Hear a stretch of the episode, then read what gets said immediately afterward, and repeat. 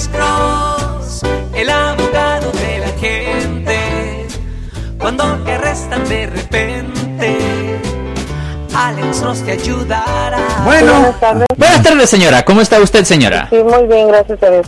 Este, mire, tengo una pregunta. Sí, señora. Este, mi esposo es mecánico Sí, y sí. él eh, es este, móvil, va a domicilio.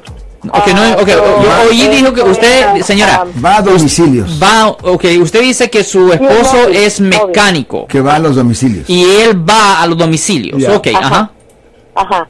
Este, y él fue con una persona como 40 minutos de, de aquí, de donde vivimos. Ok. So que él pues cobra mm, pues ah, solo por revisar el carro si está lejos pues sí va entonces él él le dijo a la persona que comprara las partes y que le llamara cuando cuando estuviera listo Sí. entonces mi esposo tuvo mucho trabajo un, un día y el, este señor le estuvo llame llame y pues mi esposo no contestó a nadie porque él estaba muy ocupado. Sí. Entonces el, este hombre le está amenazando. Le dice que no tiene palabra, le tiene hasta groserías y le dice que, que va a llamar hacia a, a- a la ley, que a migración, que a la IRS. Dice mi esposo, a mí no me importa que, que llame a todos esos.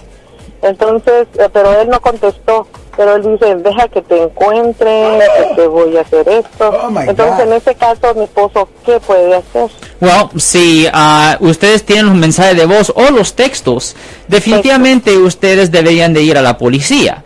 Porque es probable que le pueden presentar cargos a este señor debajo del Código Penal sección 422, que es de amenazas de muerte o amenazas terrorísticas. Oh. Ah, y eso trae una pena potencial de cuatro años en la prisión Really? estatal. Absolutamente, una Todos los que amenaza me de muerte. a mí, entonces, oh, de yeah. verdad, yo Todos- de todos los clientes, reportar. oh, yeah, todos los clientes que usted ha tenido, Marcos, No, aquí, no, los oh, yeah. clientes, no, los clientes. Ok, ah, que te amenazan los, a ti, los ¿ah? que llaman y amenazan. Bueno, señora, perdón, No. dígame.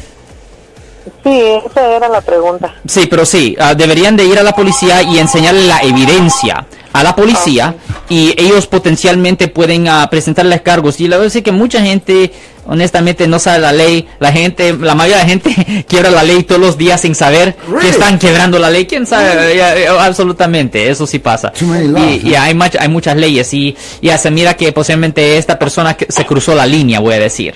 Ah, porque haciendo amenazas de muerte o de que ah, va a causarle daño grave a la persona, ah, sí es algo que la policía generalmente lo toma muy en serio. En particular en, en ciertas situaciones, dependiendo lo, lo- cómo, cómo está eh, la, la demográfica de, de la ciudad. ¿En cuál ciudad pasó esto, señora? En Sacramento. Ya, definitivamente haga esa llamada.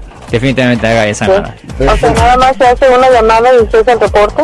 No, eh, yo lo dije de esos términos, pero lo mejor es ir físicamente a la estación de policía y hacer ese, ese reporte y enseñarle al policía a los mensajes de voz y los textos que le mandaron a su esposo. Muchas gracias, señora. El teléfono de Alex Cross, por favor. Ah, sí, Marcos, si alguien en su familia o si un amigo suyo ha sido arrestado o acusado por un delito y necesitan representación en corte, nos pueden llamar para hacer una cita al 1-800-530-1800. De nuevo, 1-800-530-1800.